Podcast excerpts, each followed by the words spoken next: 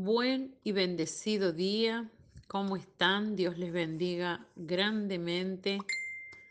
Dios bendiga su vida. Vamos a presentar este día delante del Señor. Padre del cielo, te damos gracias por tu presencia maravillosa en nuestra vida. Gracias por todo lo que haces por nosotros en el nombre glorioso de Jesús. Amén. Declaramos que este es un día de bendición, un día de provisión, un día de cielos abiertos.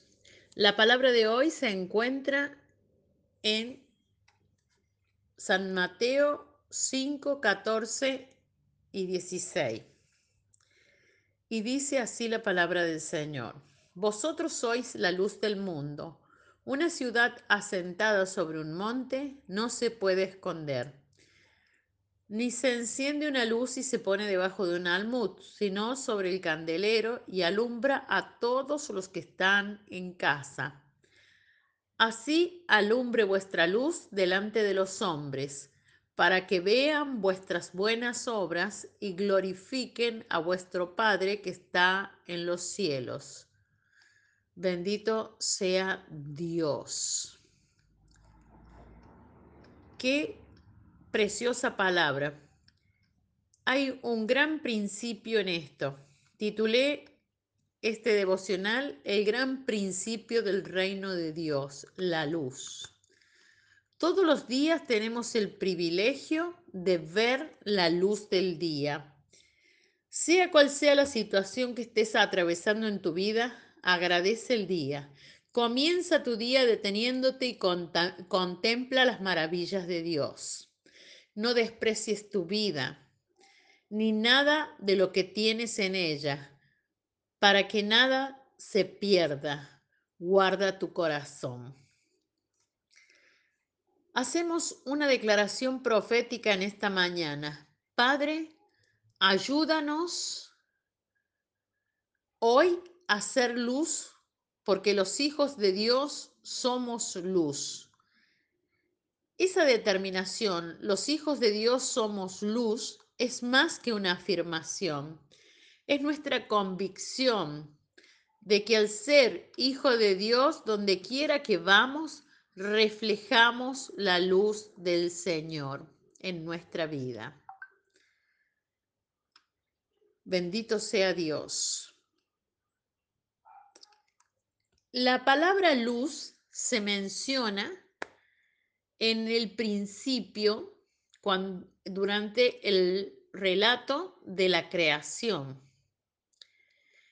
En Génesis, Dios nos relata y menciona la palabra luz en el momento mismo de la creación.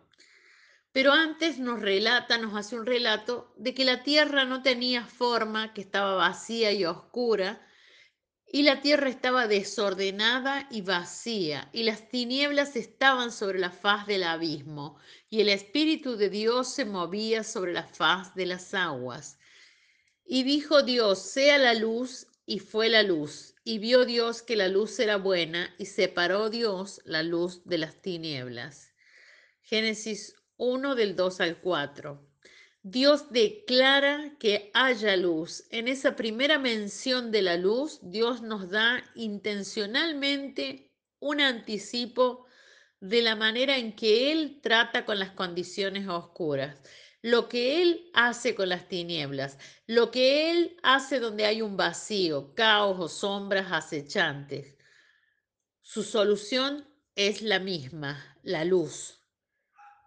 Y este concepto vuelve a aparecer cuando Jesús camina en la tierra en el libro de Juan y dice así, en él estaba la vida y la vida era la luz de los hombres. La luz en, las tinieblas resplandece y las tinieblas no prevalecieron contra ella.